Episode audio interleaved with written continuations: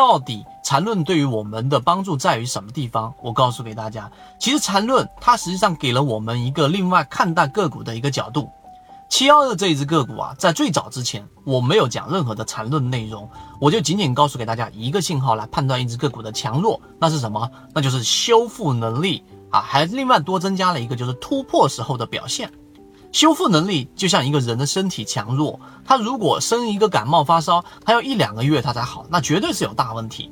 而有一些人身体比较好，感冒发烧，然后晚上啊这一个稍微休息一下或者出一身汗，第二天他就好了，那就是很明显他身体是特别好的。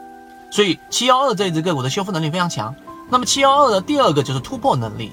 当某遇到某一个这个压力位的时候，在传统的技术分析里面，前面的压力就会变成支撑，对不对啊？那所以当它突破一个压力的时候，到底是缓慢推开还是一脚踹开？这种是代表它力度的强弱。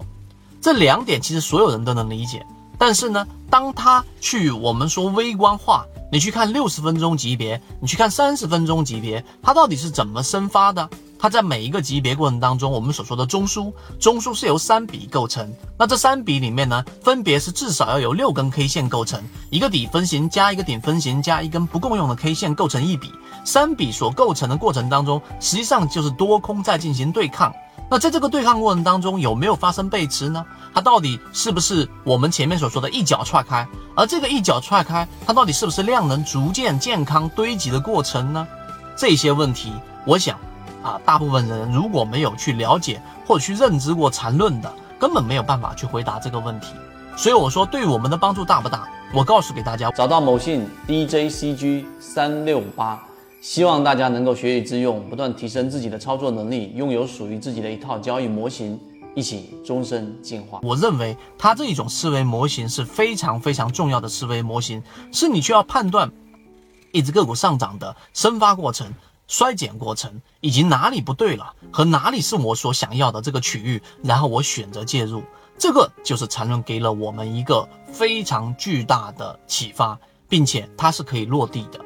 所以为什么在学习缠论过程当中，我们在给大家去讲解的每一个模块都拆分得如此之细，但它同时又可以落地，这个就是核心的关键了。所以今天的三分钟，希望对你来说有所启发。而如果你想要更加完整的去了解刚才我所讲的这个交易模型的细节，可以直接找到我们的圈子，我们有完整版的视频和图文教程。好，今天我讲这么多，希望对大家来说有所帮助，和你一起。